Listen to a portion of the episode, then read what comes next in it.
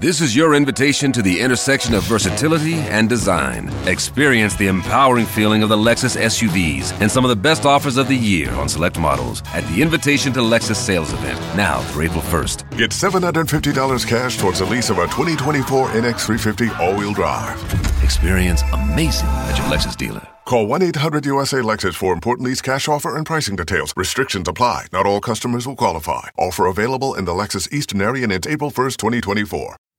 Herzlich willkommen im Rheinpegel Podcast. Wir hoffen sehr, euch gefällt, was ihr gleich hört. Wenn ja, dann abonniert diesen Podcast in eurer Podcast-App oder auf Spotify. Danke. Es ist so windig, ich bin fast mit dem Rad wieder nach Flingern zurückgeweht. Aber die Sonne scheint. Heute Morgen, als ich losging, ähm, nieselte es noch. Und ich kann dir sagen, Nieseln und Wind macht Scooterfahren nicht unbedingt angenehmer. So ein E-Scooter bist du gefahren? Ich gebe im Moment ein kleines Vermögen für E-Scooter aus, weil ich immer überall hin zu spät unterwegs bin und weil ich 800 verschiedene Termine an 800 verschiedenen Orten habe. Nicht zuletzt deswegen, weil ich jeden Mittag ja nach Hause pilgere zum Stillen und deswegen eigentlich immer zu spät dran bin und deswegen eigentlich immer, wenn ich an einem E-Scooter vorbeikomme, denke, jetzt nehme ich lieber den E-Scooter, dann schaffe ich es vielleicht gerade noch pünktlich. Aber es ist im Winter mit dem E-Scooter fahren. Also ich hatte eine Mütze auf und mir hat trotzdem hinterher die Ohren wehgetan. Beim Radfahren muss man so. vor allem immer Handschuhe mitnehmen. sonst- Ja, genau. Handschuhe sind auch sehr wichtig. Und das andere Problem ist, beim E-Scooterfahren bewegst du dich ja nicht. Beim Radfahren wird einem ja Stimmt. wenigstens warm. Aber beim E-Scooterfahren bewegst du ja nur den Daumen. Die Durchblutung wird nicht besser dadurch. Naja. Worüber reden wir heute?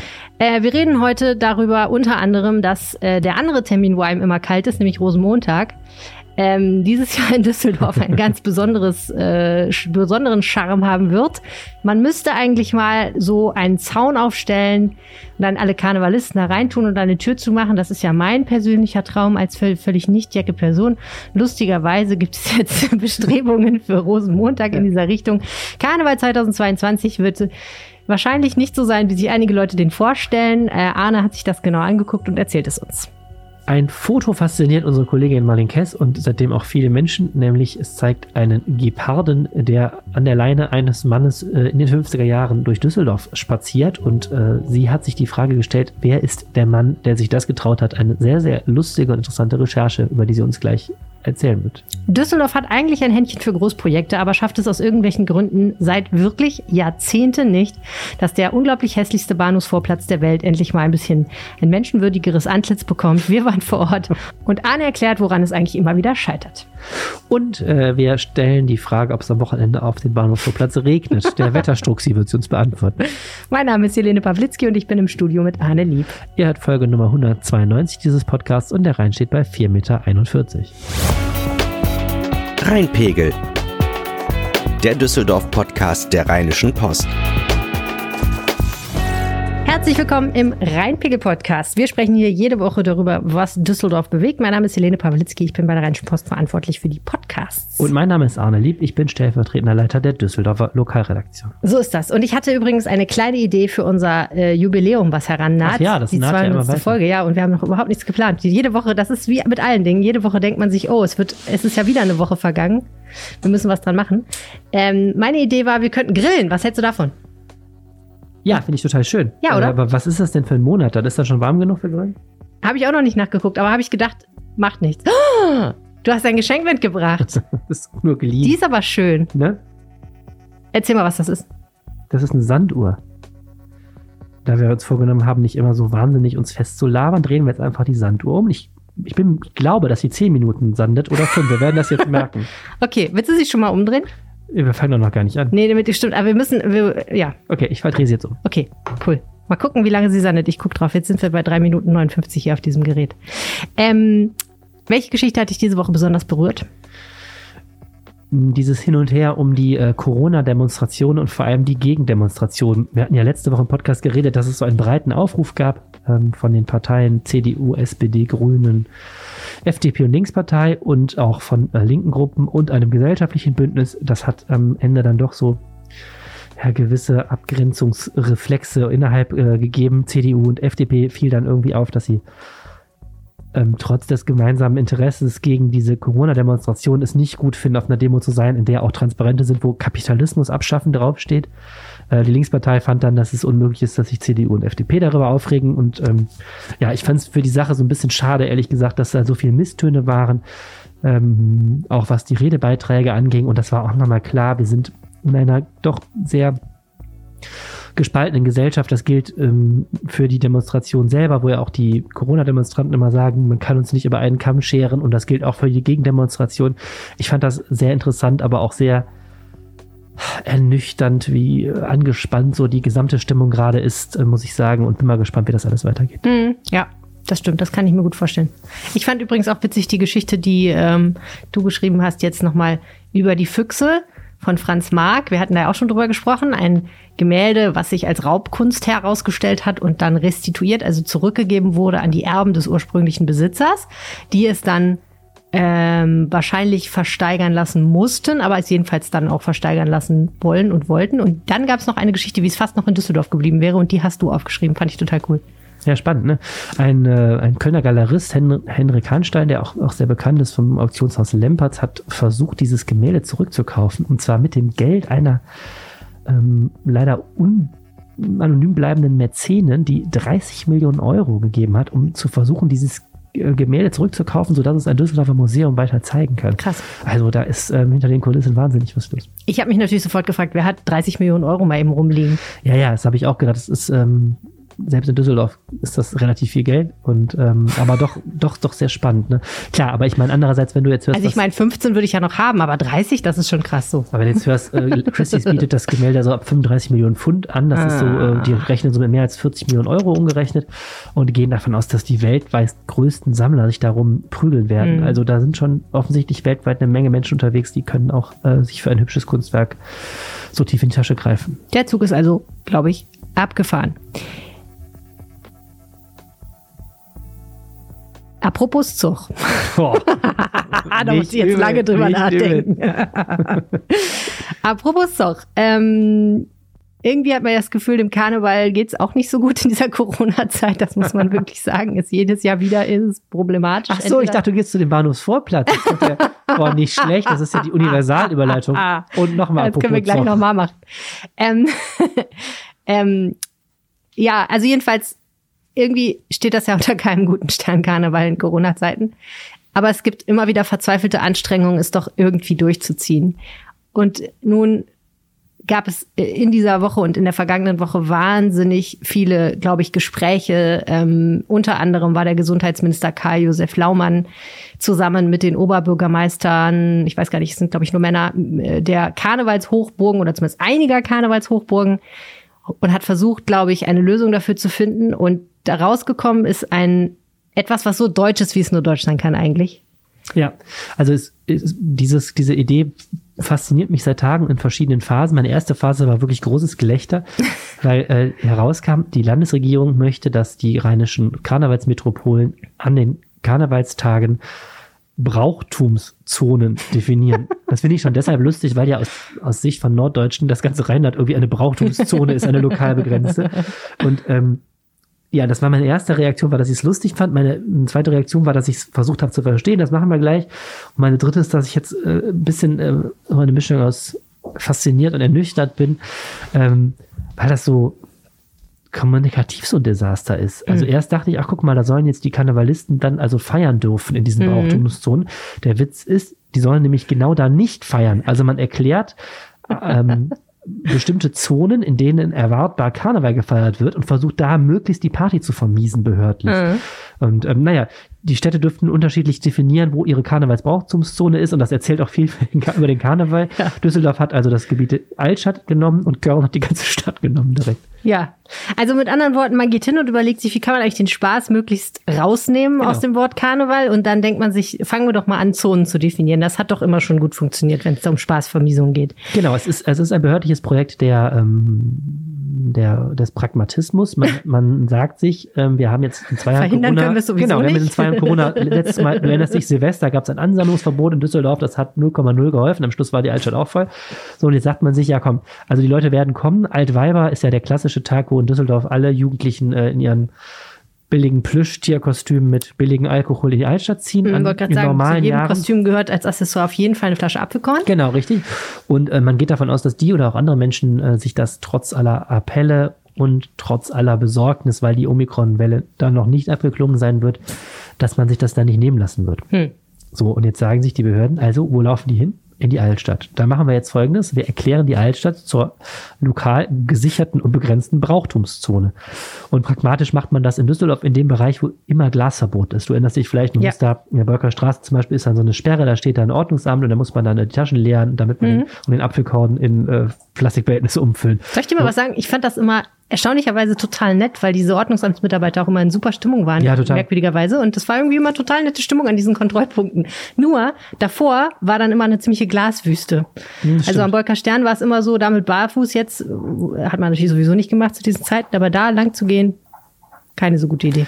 Genau, und man hat in Düsseldorf eben diese Glasverbotszone genommen, weil die halt so gelernt ist. Ne?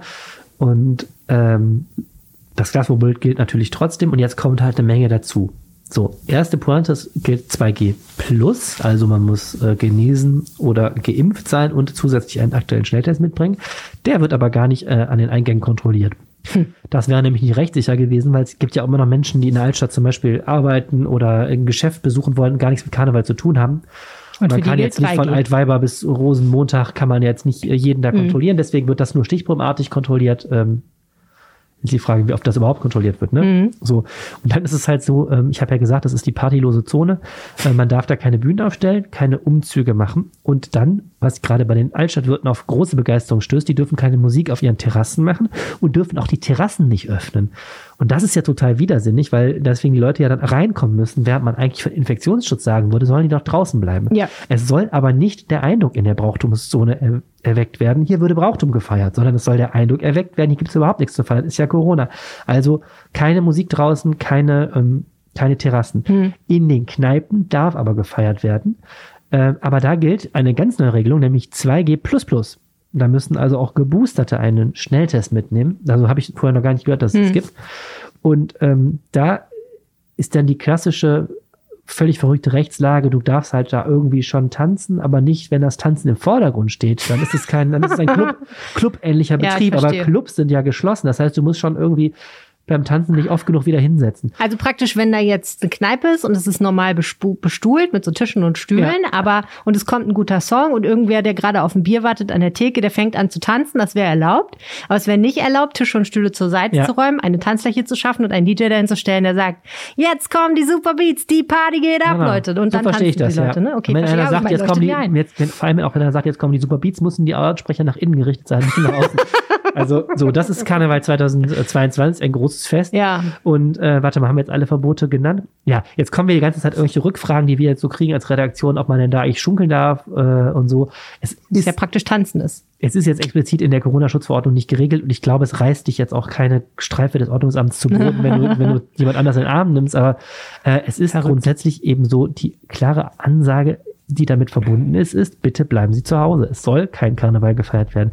Und ich finde, durch diese Brauchtumszone, diesen Begriff Brauchtumszone, wird das totale Gegenteil suggeriert. Da denkt man doch, ach guck mal, da kannst du in eine Ja. Zone, da jemand Brauchtum. Würde ich, habe ich auch sofort gedacht. Ja, genau. du sollst aber dein Brauchtum bitte schön zu Hause vom Fernseher fahren. Okay, warte mal. Also, jetzt können ja mehrere Dinge passieren. Variante A, Arne Lieb, großer Karnevalist, aber Corona vernünftig, sagt sich, ach nee, es ist nicht gewünscht, dass ich Karneval in der Altstadt feiere, also bleibe ich zu Hause. Variante A, feiere zu Hause Karneval, Variante B, Karneval fällt aus. Bei Variante A wäre das Infektionsrisiko relativ hoch, wenn du beschließt, in deinen eigenen vier Wänden eine kleine Karnevalsparty zu Ja, machen. es gibt noch Variante C momentan. Also das, das Karnevalskomitee hier, also die Spitzen des Karnevals, des Organisierten, hat alles abgesagt. Ne? Der Rosenmontagszug ist ja ein Rosensonntagszug am 29. Mai. Und die werden auch jetzt, auch egal ob die Zahlen besser werden, die werden jetzt nichts mehr ansetzen. Was es noch gibt momentan sind private Veranstalter, auch aus diesem Karnevalskosmos, wie Martin Wilms zum Beispiel, ähm, den man auch so kennt äh, für diverse Veranstaltungen im Karnevalssektor. Die haben, der hat zum Beispiel so ein Karnevalsdörfchen auf dem Gelände von TUS Nord aufgebaut und da gibt's jetzt Kinderkarneval und da gibt's auch einen Erwachsenenkarneval. Das geht dann unter den Gastro-Regeln. Also da ist dann zwar Live-Musik, ich glaube, Brings sind sogar da an einem Tag, äh, aber du sitzt an Tischen, äh, das ist alles mit Voranmeldung und so. Und da ist halt der Versuch, so eine so ein Hybrid aus, wir feiern, aber wir feiern nicht so richtig hinzukriegen.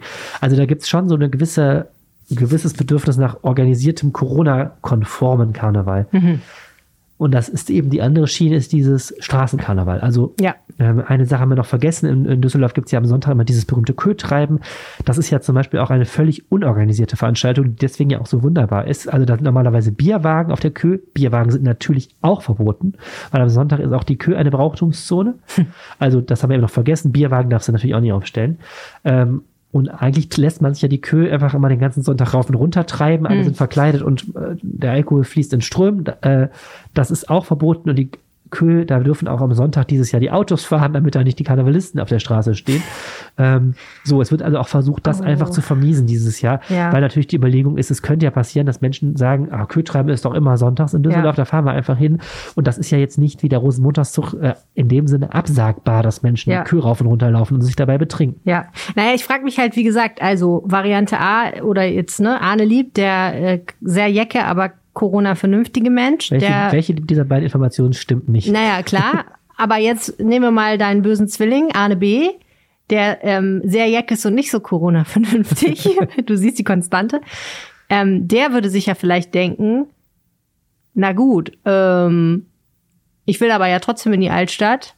Oder alternativ, ich gehe halt dann gerade nicht in diese Zone, sondern treffe mich mit meinen 50 Freunden im Volksgarten und leg meine Bierdosen da in, ins Gebüsch. So, ne? Kann ja auch passieren, dass man dadurch dann die Leute eben dazu bringt, sich so ein bisschen wild zu treffen. Du darfst ja auch nicht vergessen, dass Und die Kneipen, schunkeln. die Kneipen in der Altstadt, die, für die Karneval ja jetzt auch nicht der uninteressanteste Termin ist, ja auch offiziell aufmachen Ja. dürfen. Also Ja. die stehen jetzt vor einer ganz blöden Situation. Der, der Chef vom Füchschen, Peter König, überlegt jetzt schon überhaupt nicht mehr aufzumachen, weil da ist ja eine totale Doppelbotschaft Ja. drin. Ihr dürft öffnen, ihr dürft auch, was weiß ich, Karnevals dekorieren und äh, schön, schön Musik auflegen, aber eigentlich wollen wir euch nicht. Das ist ja eigentlich diese, diese ist verrückt, Botschaft, ne? eigentlich soll das lassen. Und das ist äh, absolut widersprüchlich, das Ganze. In letzter Konsequenz gilt das ja für die gesamte Corona-Pandemie eigentlich, dass es eigentlich immer dann scheiße wird, wenn wir Dinge wollen, aber eben die Konsequenzen nicht wollen. Ne? Also man will gerne eigentlich nicht so gerne, dass Corona sich wild verbreitet und so, aber man will eben auch nicht die Konsequenz tragen, wenn man dann Maßnahmen trifft. Deswegen kommt es dann immer zu so halbgaren Lösungen, wo man sich denkt, das ist jetzt irgendwie nicht hilfreich für keine Seite. Meiner Meinung nach ist noch ein anderes Thema wichtig, nämlich ähm, die Frage, wie viel kann eigentlich ein Staat regeln? Also es ist etwas, etwas höhere Ebene, aber ich finde das sehr wichtig. Ich habe jetzt seit zwei Jahren schreibe ich über die Frage, wie lässt sich die Altstadt befrieden? Und immer wenn dann Bilder kommen, dass da doch wieder irgendwie das ganze Rheinufer voll ist, dann sind alle total empört. Da stellt sich ja die ganze Zeit die Frage, was willst du denn tun? Und ich glaube, da muss man einfach sagen, in einem Staat wie unserem sind da zum Glück die behördlichen Möglichkeiten auch beschränkt. Und es geht ja auch immer da um den Grundsatz der Verhältnismäßigkeit. Was sollen denn Polizei und Ordnungsamt tun? Die Altstadt ist ein ganzes Stadtviertel. Die Leute feiern ja auf der Straße. Die sind ja nicht mal in Clubs, die sind ja schon geschlossen. Soll, willst du die da alle rausprügeln? Kannst du nicht. So, und am Ende kommst du über ein, um ein Prinzip nicht rum, was sehr unpopulär immer ist, nämlich Eigenverantwortung. Am Ende kommst du, kommst du nicht umhin. Du kannst es jetzt da irgendwie den, die Stimmung vermiesen durch so eine Brauchtumszone, aber natürlich, wer gerne Polonaise machen will und sich besaufen und sagt, mir ist das alles egal, der wird Wege finden. Und am Ja. Ende glaube ich, äh, der organisierte Karneval in Düsseldorf hat klare Kante gezeigt und gesagt, wir verschieben. Die, die haben jetzt auch nochmal die Spitzen des CC klar gesagt, sie stehen auch zu dieser Brauchtumszonenlösung und werden nicht anheizen, dass die Leute kommen. Das ist ja schon mal ein wichtiges Signal. Und wer da meint, er muss sich da die Pappnase aufsetzen und sich betrinken, am Ende müssen wir da durch. Apropos Tierkostüme, Arne. Ähm, so Tierkostüme, das ist ja jetzt Rosenmontag Altweiber tatsächlicherweise nicht so was Merkwürdiges, aber richtige echte Tiere sieht man in Düsseldorf jetzt eigentlich normalerweise nur so Hunde, Katzen und den ein oder anderen Halsbandsittich. Äh, ja, stimmt. Und 240 Millionen Kanada-Gänse würde ich noch hinzufügen. Oh ja, stimmt. Die Gänse darf man nicht vergessen. Die sind auch ein wichtiger tierischer Bestandteil dieser Stadt. Deswegen hat es für einiges Aufsehen gesorgt, äh, als mal eines schönen Tages vor langer, langer Zeit ein Mann mit einem Gepard an der Leine über die Königsallee marschiert ist. Und davon hat jemand ein Foto gemacht. Und dieses Foto, das hat unsere Kollegin Marlene Kess sehr bewegt. Herzlich willkommen im Rheinpegel-Podcast. Marlene. Hallo. Wann und wo ist das Foto denn aufgenommen worden? Auf der Königsallee im Jahr 1958. Natürlich auf der Königsallee. Wo, wenn nicht dort, werden Leute mit Geparden fotografiert? Jetzt sind wir ein, äh, ein Hörformat, deswegen musst du nochmal beschreiben, was ist da genau zu sehen und nicht zu sehen. Man sieht im Prinzip eine Straße, äh, also man kann die König unbedingt erkennen, wenn man es nicht weiß. Ähm, und man sieht einen Mann im langen Trenchcoat oder Mantel mit Hut, das Gesicht abgewendet von der Kamera und der führt sehr gut erkennbar eben einen Geparden an einer Leine über die Straße. Und andere Leute stehen oder andere Männer vor allen Dingen stehen drumherum und schauen sich diese Szene durchaus verwundert an. Und natürlich hat er sein Gesicht abgewendet. Natürlich hat er sein Gesicht abgewendet, sonst hätte man ja nicht so schön hinterher recherchieren können. Wie bist du an die Geschichte gekommen? Äh, das Bild wurde tatsächlich zum ersten Mal vom Stadtarchiv veröffentlicht im Dezember 2020 in einem neuen Band. Da ging es um Düsseldorf in den 50er Jahren. Und äh, das Archiv hat vorab dieses Foto bei Facebook veröffentlicht und daraus, also da hatte sich dann schon eine ziemlich äh, belebte Diskussion entsponnen. Und weil wir auch nach der Veröffentlichung des Fotos in der Zeitung diverse Leserzuschriften bekommen haben, wer das sein könnte, ähm, habe ich beschlossen, da mal zu versuchen, rauszubekommen, wer das war. Und bist du dem Rätsel näher gekommen oder der Lösung des Rätsels? Näher gekommen, ja, würde ich sagen. So richtig abschließend klären ließ es sich aber nicht. Es gab verschiedene Varianten, die auch alle äh, interessant gewesen wären. Einer der ersten Hinweise ging, ähm, da ging es um Helmut Mattner. Der war in den 60er bis 80er Jahren in der Altstadt mit verschiedenen sehr schillernden Gastronomien vertreten. Ähm, hatte ziemlich gute Kontakte in hohe politische Kreise, hat große Stars wie Josephine Baker und Louis Armstrong nach Düsseldorf geholt und der hatte angeblich wohl auch einen Geparden. Ähm, fragen kann man ihn aber nicht mehr, weil der seit den 80er Jahren verschollen ist. Dann gab es noch verschiedene andere Hinweise, unter anderem auf einen Seidenfabrikanten aus Wuppertal und einen Zirkusdirektor. Beides ließ sich aber letztlich auch nicht so richtig verifizieren. Und dann tatsächlich ganz am Ende der Recherche. Ähm, das, also allein schon diese ganzen Gestalten, die du gerade aufgezeigt hast, sind ja irgendwie jeder für sich eigentlich irgendwie eine eigene Geschichte, oder? Das ist ja total irre, was Mattner, der verschollen ist und dieser Seitenweber, was da los? Das äh, stimmt. Der Mattner war tatsächlich auch aus vielerlei Hinsicht interessant, weil er zum Beispiel auch äh, Verbindungen in die Sowjetunion hatte, vom BND beobachtet wurde und so weiter. Also das, auch darüber könnte man, glaube ich, noch mal eine eigene Geschichte machen. Und der Seidenweber war tatsächlich vor allen Dingen deshalb interessant, weil da, weil der Hinweis von einer Leserin kam, die auf der Königsallee aufgewachsen ist, weil ihr, weil ihre Eltern da ein Geschäft für Luxusmode geführt haben. Und ähm, dieser Mann war einer ihrer Kunden und sie äh, hatte eben als kleines Mädchen mit den beiden Geparden dieses Mannes, die der im Garten seiner Villa in Stockholm gehalten hatte, gespielt. Ähm, Was? Genau, das, das war wirklich auch eine sehr lustige Geschichte. Letztlich ließen sich aber keine Fotos von diesem Mann auftreiben, sodass man auch nicht wirklich verifizieren konnte, dass es auch wirklich war. Das ist ja ich weiß gar nicht, wo ich anfangen soll. Okay, na gut. Diese Geschichten lesen wir dann demnächst nochmal auf RP Online von dir und sie im Reinpegel. Ähm, also, okay, aber du bist ja, hast du gesagt, der Lösung wenigstens ein Stück weit näher gekommen. Genau, also es ist so, dass dann am Ende der Recherche, als wir eigentlich schon gesagt haben, okay, es ist eigentlich wirklich nicht zu klären, weil man eben das Gesicht nicht sehen kann, ist die ähm, Andrea Trudewind, die Leiterin der Fotoabteilung im Stadtarchiv, hat in einer ganz anderen Sache recherchiert und hat dann Negative gefunden, die einen Zauberkünstler namens Kalanak zeigen mit seiner Ehefrau und Partnerin Gloria und Simba, seinem Geparden. Äh, und der war eben genau zu der Zeit, als das Foto entstanden ist, mit einer Show im Apollo-Theater zu Gast. Und der hat wohl auch mit, mit seinen, da waren wohl verschiedene Wildtiere und er hat eben mit diesen Wildtieren auch gerne in der Öffentlichkeit Werbung für seine Show gemacht so dass wir dann alle davon ausgegangen sind, dass der wahrscheinlich das ist. Letztlich ähm, lässt sich aber wirklich einfach nicht komplett klären, weil man eben das, das Gesicht nicht sieht. Und ähm, ich finde aber, der Leiter des Stadtarchivs, Benedikt Mauer, hat das eigentlich sehr schön eingeordnet und meinte, dass eben dieses Mysteriöse ja vielleicht auch gerade den Reiz des Fotos ausmacht und dass eben so einfach der Gepard der Star des Bilds bleiben kann. Ich fand ähm, in deiner Geschichte auch toll, dass ich auch diesen Zauberkünstler äh, erst dadurch kennengelernt habe und dann auch nochmal bei äh, Wikipedia nachgelesen habe. Das war ja auch eine total schillernde Gestalt, ne? Auf jeden Fall. Also auch eine umstrittene Gestalt, weil er ziemlich gute Kontakte auch zu den Nationalsozialisten hatte und auch unter anderem äh, tatsächlich für Adolf Hitler aufgetreten ist und dann auch nach dem Krieg ziemlich dubiose Geschichten erzählt hat rund um das ähm, legendäre Raubgold äh, der Nazis, wo er angeblich wüsste, wo das steckt. Also alles eine sehr, ähm, also wirklich sehr viele verrückte Gestalten in dieser Geschichte. Ähm, Genau, und weil das dann aber mit diesem Raubgold eben alles nicht so richtig funktioniert hat und seine Rückkehr in die Filmindustrie, der war vorher in der Filmindustrie, hat irgendwie auch nicht geklappt. Und so hat er dann eben sein Hobby, das Zaubern, zum Beruf gemacht und ist damit tatsächlich auch sehr erfolgreich geworden. ja, so, wunderbare Geschichte ist das. Stelle ich mir, äh, glaube ich, für den Rest des Tages vor, wie eine Zaubershow mit Adolf Hitler im Publikum. Äh, vonstatten gehen würde und werde wahrscheinlich Albträume haben. Herzlichen Dank, Marlene Kess. Dankeschön, Marlene. Sehr gerne. Für diesen Podcast ist uns ja kein Aufwand zu groß und deswegen haben wir es gerade gewagt, uns äh, einfach aus dieser warmen Zentralbibliothek vor die Tür zu bewegen und auf den Bahnhofsvorplatz zu stellen. Ja, es war kalt, es war unwirtlich und es war hässlich.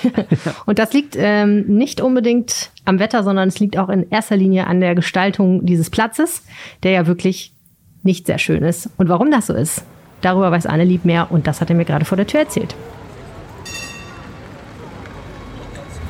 Ist jetzt hier eigentlich Maskenpflicht? Habe ich gerade auch überlegt. Ähm, auf Bahnanlagen ähm, und Rheinbahnanlagen ja schon, aber ich glaube, in der Mitte des Bahnhofsausgangs und des Rheinbahnhaltestellen-Eingangs, wo wir jetzt stehen, glaube ich, ist keine, oder? Ich habe keine Ahnung. Hier war ja mal Maskenpflicht, aber wenn man sich so umschaut, also ich habe jetzt erstmal meine Maske abgenommen, ehrlich gesagt. Es trägt keiner Maske und es stand hier gerade eine große Streife von Polizei und Ordnungsamt und nahm das hin. Also ich Ja, glaube, aber die trugen Masken.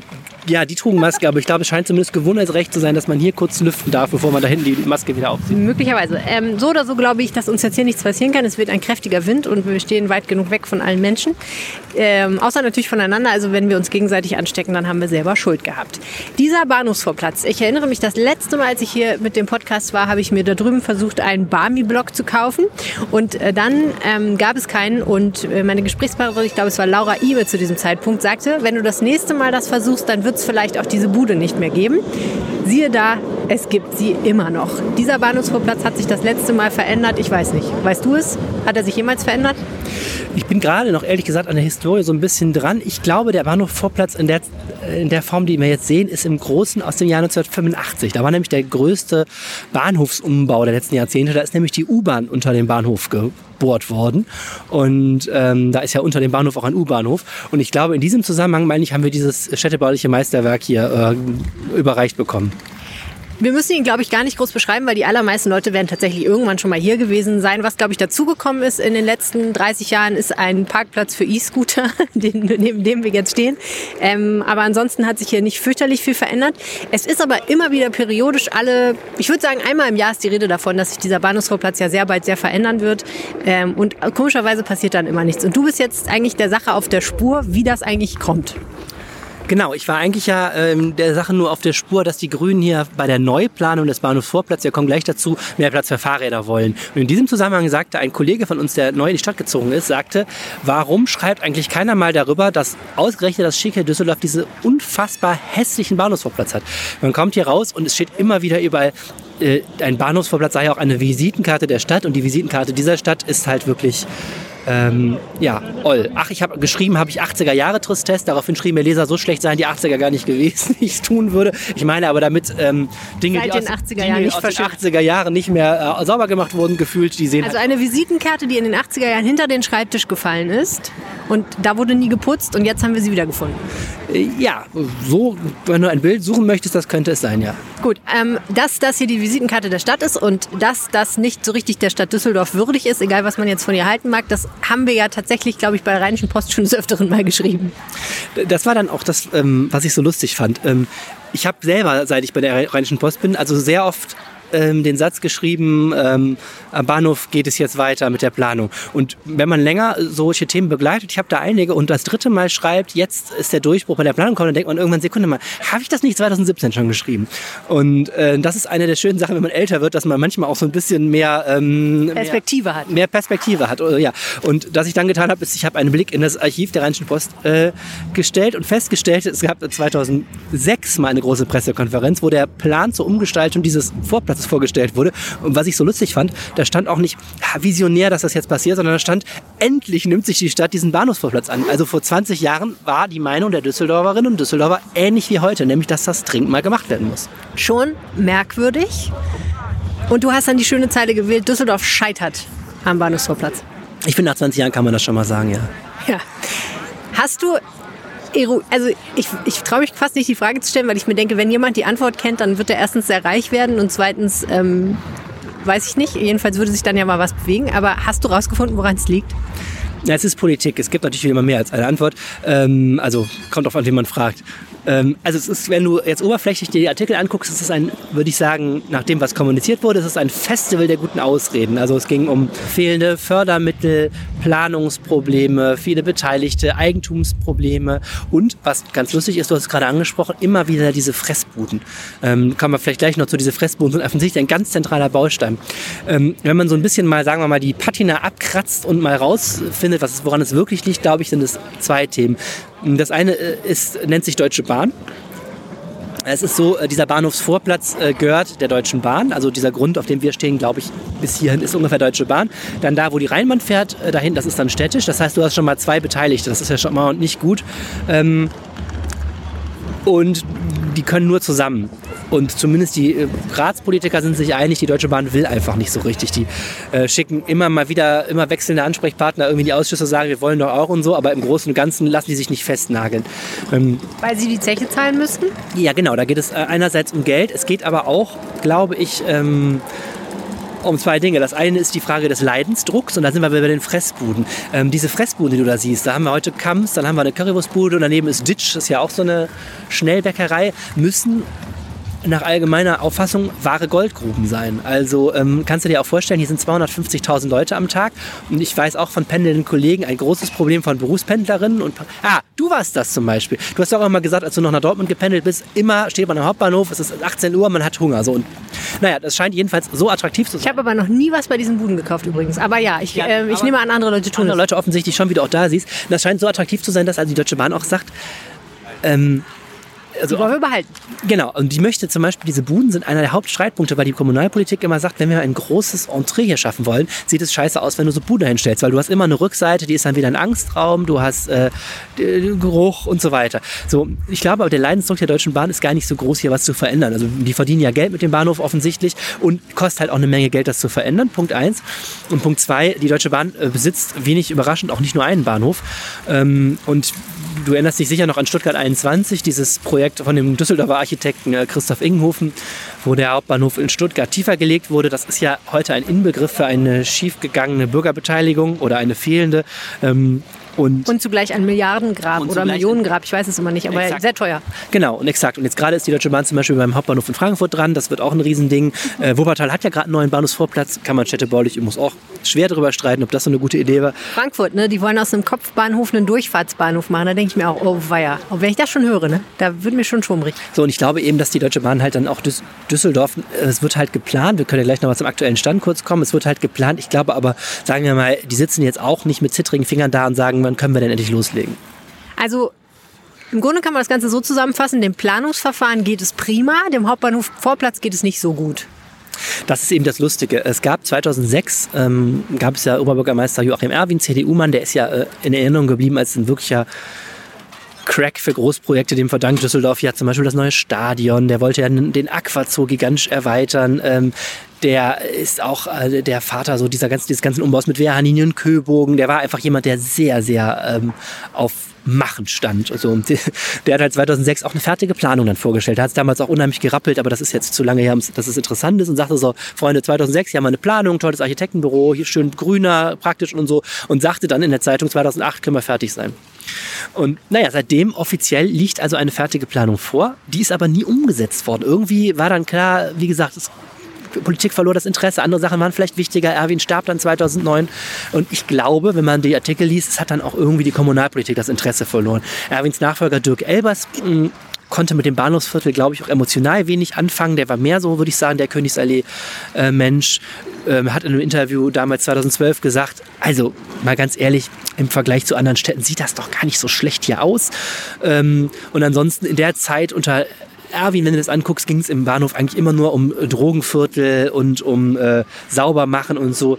Ähm, und erst Erwins Nachfolger ähm, Thomas Geisel, ähm, SPD-Mann, der hat dieses Thema Bahnhofsviertel wieder so ein bisschen in den Fokus gerückt, würde ich sagen. Er hat ja auch die Stadtbücherei ähm, und wurde in seiner Zeit ja auch hier hingesetzt, über die wir ja genug reden, weil wir den Podcast einmal aufnehmen. Und ja, unter unter Geisel und diesem Ampelbündnis aus SPD, Grünen und FDP, da ging es auch immer darum, dass das Bahnhofsviertel ja erstens auch ein, ein, ein, Lebensraum ist und zweitens ja auch ein wahnsinnig wichtiger Entwicklungsraum für die Stadt. Ein tolles Kreativviertel ist das ja ähm, unabhängig davon, dass es auch immer noch ein Problem- und Drogenviertel ist natürlich. Und dass man da auch vielleicht viel an der Coolness von Düsseldorf machen könnte. So. Und 2017 kam dann niemand Geringeres als Ronald, Ronald Pofalla, ne, früherer CDU-Minister, ähm, der jetzt Bahnvorstand ist, hier in die Vorhalle dieses Bahnhofs, da hinten vor Backwerk, ich war nämlich selber da und hat mit Herrn Geisel eine Rahmenvereinbarung unterschrieben. Und damals stellte sich dann irgendwie heraus, diese Pläne aus der Erwin-Zeit sind so alt, die müssen wir nochmal neu machen. Dann gab es ein neues Planverfahren und siehe da, es gibt einen neuen Plan für den Bahnhofsvorplatz. Yippie. Ähm, tja, wie stehen denn die Chancen, dass der umgesetzt wird? Also sagen wir mal in den nächsten fünf Jahren.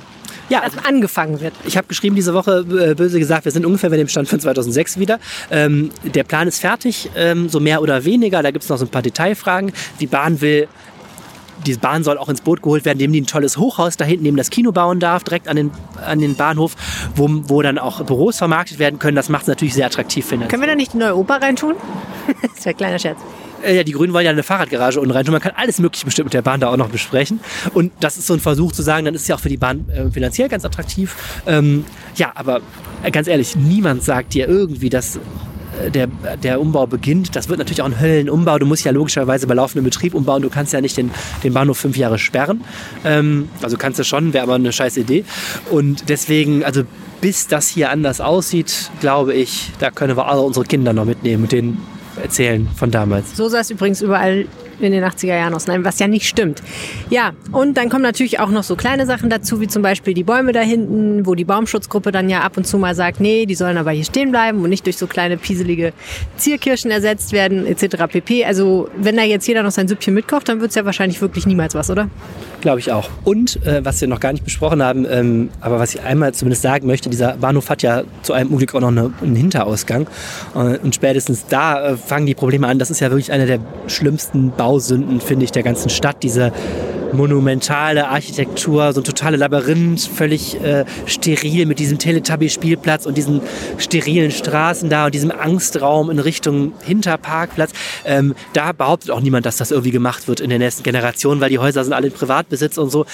Folge des ähm, neuen Einsatzes für unseren Bahnhof ist, dass da hinten die Uhr jetzt wieder funktioniert. Auch das war, Ja, das ist schön. Äh, du glaubst gar nicht, was da für ein Aufwand hintersteckte, weil da ganz viele Eigentümer sind. Man hat mal diese Pagoden mit, da sind doch diese, diese, diese Vordächer mit diesen ja, ja. Pfosten. Die Bei dem Wetter von Sutterplatz muss ich sagen, denke ich manchmal, irgendwer hat sich so überlegt, was könnte ich tun, um eine riesige Taubentoilette zu erschaffen. Ja. Und dann baute er den, den Wetter von Sutterplatz. Und ich mag auch die Jury, die dann zu einem Überfluss noch dieses Kunstwerk genehmigt hat, das ja aus so Stacheln besteht, was da in der Mitte ist. Um Als hätte da so ein riesiges prähistorisches Stachelschwein sein Grab gefunden. Genau, um den Leuten direkt aus der Ferne zu signalisieren, bitte geht lieber vorne raus. so. Und naja, aber jedenfalls. Und dann kommen sie vorne raus und sehen das hier und denken sich, oh, ja, hier gibt es eine Currywurst immerhin. Dieses Monument des Grauens würde wirklich noch, glaube ich, viele, viele Jahre stehen bleiben. Ich bin auf der Suche, falls jemand unserer klugen Hörerinnen und Hörer das weiß. Ähm, wie genau das entstanden ist und was man sich dabei gedacht hat. Ich würde total gerne darüber mal schreiben, weil ich, mir ist das städtebaulich so unerklärlich. Dass das jetzt vorne oder hinten? Hinten. Ach so, hinten. Dass das mal den Zuschlag gekriegt hat. Dieses Viertel des Grauens, was sie da, das ist ja auch der ganze, die ganze Achse nach Oberbilk zu. Direkt dahinter beginnt ja Oberbilk, was ich erst ja, nach ja. vielen weiß, Jahren Düsseldorf bemerkt habe, weil man da niemals durchgehen Nee, das ist ganz komisch. Man weiß auch immer nie, also auch man braucht sehr lange als Mensch, der da wohnt und das auch nutzt, so ich, ne? Man weiß immer nie so genau, welchen Ausgang dieses Platzes muss ich jetzt benutzen, um beispielsweise den Bankautomaten zu finden oder das ja. Gericht, wenn man das jetzt beruflich mal suchen sollte, wie ich manchmal. Das ist ganz merkwürdig, sehr desorientierend. Ähm, ich habe ja mal einen äh, Spaziergang mit Thilo Sarrazin gemacht. Äh, manche werden sich noch erinnern. Er ist äh, Autor ähm, von Werken zum, zum, Thema Migration, die in der SPD großes Entsetzen und auch darüber hinaus hervorgerufen haben. Und ich glaube, sie haben ihn jetzt mittlerweile auch rausgeschmissen. Aber jedenfalls sind wir durch den Platz, äh, über den Platz gegangen und er hat mir das, ähm, muss man sagen, recht äh, kenntnisreich äh, architektonisch durcheinander, also durchanalysiert. Das war sehr interessant. Er wusste auch nicht, wer den gebaut hat, aber er hat dann gesagt, was sich derjenige dabei gedacht hat. Und da kannst du dann sagen, da, it takes one to know one. Wieso weiß Thilo Sarrazin das? Naja, vielleicht würde er einen ähnlichen Bahnhofsrückplatz bauen. Ähm, ich habe das Gefühl, wenn ich dir so zuhöre, um das noch sozusagen abzuschließen, damit hier tatsächlich mal was passieren würde. Was müsste passieren? Ich glaube, da müsste wahrscheinlich sich einige Kräfte in der Kommunalpolitik stark vereinigen und sagen, das wollen wir jetzt aber und wenn es uns ins Grab bringt, endlich in Angriff nehmen. Also da müsste eigentlich der Druck der Kommunalpolitik sehr, sehr, sehr stark werden, oder? Mm, ja, Druck oder ähm, die Verhandlungskünste. Ich denke, man, man ist im Austausch, man muss ja vielleicht auch was bieten da. Ich glaube schon, dass man ein gemeinsames Interesse suchen muss, das ist das eine. Und ich glaube ehrlich gesagt, ähm, wir Düsseldorfer sind natürlich die wichtigste und schönste Großstadt Deutschlands, aber ich glaube ehrlich gesagt, die Bahn hat es gerade so um die Ohren, ne? Corona-Rekordverluste ähm, an Fahrgästen. Ähm, es gibt eine neue Bundesregierung, die will die Verkehrswende voranbringen, wo auch die Frage ist, ist das entscheidende Projekt jetzt eigentlich der Vorplatz des Düsseldorfer Hauptbahnhofs oder will man vielleicht auch mal was an den überalteten Fahrzeugen und den miserabel gewarteten Strecken machen? Ähm, also ich habe so ein bisschen das Gefühl, da muss man auch in Berlin wahrscheinlich den einen oder anderen Tritt äh, in Hinterteile äh, versetzen, damit das mal nach vorne gerückt wird. Und wie gesagt, also Vielleicht sollte man einfach mal herkommen und den Platz einfach mal aufreißen. unser jetzt ja oder den Spaßhalber. Leidensdruck erhöhen, das wäre natürlich auch eine, unser jetziges Ratsbündnis mit mit Oberbürgermeister. Strom abdrehen. ja, es war jetzt nur ein Vorschlag. Guck nicht so. Ich, bin- ich bin nicht so anarchistisch, wie ich aussehe. Ge- Gleise ansägen. Nee, unser jetziges Ratsbündnis mit Oberbürgermeister Stefan Keller, der ja mal hier Verkehrsdezernent war und das Thema ja leidlich auch kennt, ähm, hat in, seiner, in sein Regierungsprogramm bis 2025 auch geschrieben, man wolle sich für eine um Umsetzung dieses Plans einsetzen, was politisch übersetzt heißt, äh, wir wissen es doch auch nicht. See you never. Ja, Düsseldorfer Bahnhofsvorplatz, wo der Investitionsstau ein Gesicht bekommt. Wir gehen zurück in die Zentralbibliothek. Ein Gesicht von Alf ungefähr von der Zeit her. Und jetzt haben wir noch das Wetter vom Wetterstruxi für euch. wenn ich gerade so aus meinem Fenster hier in Bielefeld blicke. Gut, es ist jetzt äh, Freitagmorgen, 8 Uhr, dann wird das Wetter auf jeden Fall deutlich besser werden als das, was ich da gerade draußen sehe. Sagen wir mal so. Ich grüße euch damit zum Wochenendwetter. Wir werden wohl einen sehr schönen Samstag erleben und einen zumindest zum Teil sehr schönen Sonntag erleben. Das liegt ganz einfach daran, dass wir in dem Rücken eines Hochdruckgebietes liegen werden und wenn das Hochdruckgebiet so ein bisschen so diesen Südwind bei uns entfachen kann, dann wird es bei uns sehr, sehr freundlich. Wenn das aber nicht so richtig in die Gänge kommt, kann das sich auch sehr schnell wieder nicht so schön ergeben, beziehungsweise dann werden die Wolken wieder ein bisschen kompakter sein. So sieht's im Moment aus. Der Samstag wird uns relativ viel Sonne bringen, das vermutlich auch bis in, den, bis in den Abend hinein und die Temperaturen werden auf so etwa sieben bis acht Grad ansteigen. In der Nacht wird es dann relativ frisch werden, der Wind fällt so ein bisschen in sich zusammen und es kann sich relativ gut auskühlen bei minimal ein Grad. Dann gucken wir noch auf den Sonntag, der wird uns abermals relativ viel Sonne bringen, vermutlich werden da ein paar mehr Wolken unterwegs sein, aber auch das wird nicht die große Nummer sein. Temperaturen gehen auf bis zu 9 Grad hinauf, dazu legt der Wind ordentlich los und wird bis maximal 60 Kilometer pro Stunde relativ lebhaft unterwegs sein. Und dann blicken wir noch kurz auf die neue Woche, denn die wird uns relativ viel Regen bringen. Abgesehen des Regens ist auch immer ein bisschen Wind dabei. Dann kommt wieder Regen und äh, der Wind nicht zu vergessen. Also es wird eine relativ stürmische Angelegenheit. Und dann vermutlich gibt es dann den Höhepunkt in Richtung Freitag, wo die aktuellen Modelle zumindest mal Sturmböen bis zu 90 Kilometer pro Stunde berechnen. Das alles werdet ihr aber top aufbereitet auf meiner Homepage mitverfolgen können und da immer bestens informiert sein. In diesem Sinne wünsche ich euch jetzt ein schönes Wochenende und wir hören uns dann nächste Woche wieder. Bis dann. Ciao, ciao. Es war mir wieder ein Fest, Helene. Ja, Dito, mein lieber Arne, herzlichen Dank für deine Zeit und herzlichen Dank für eure Zeit, äh, die ihr uns schenkt beim Zuhören. Wenn ihr uns was sagen möchtet, schreibt uns eine Mail an rheinpegel.rheinische-post.de oder ihr findet uns auf Twitter at arnelieb und at Helene Pawlitzki. Und wenn ihr uns einen großen Gefallen tun wollt, dann abonniert doch diesen Rheinpegel in eurer Lieblings-Podcast-App und dann äh, erfahrt ihr auch, wie es nächste Woche weitergeht. Genau, heutzutage heißt das übrigens nicht mehr abonnieren, sondern folgen, habe ich neulich festgestellt, überall. Früher hieß es ja nur bei Spotify folgen, aber jetzt heißt es auch bei Apple folgen. Und der Button dafür ist winzig klein und oh, ich glaube oben rechts in der Ecke. Äh, twittert Helene an, ich, die erklärt euch, wie ihr das macht mit dem Folgen und Abonnieren. Sehr, sehr gerne. Ich höre immer gerne von euch. Bis bald und nächste Woche. Tschüss. Tschüss. Mehr im Netz. Alle Nachrichten aus der Landeshauptstadt findet ihr auf rp-online.de slash Düsseldorf.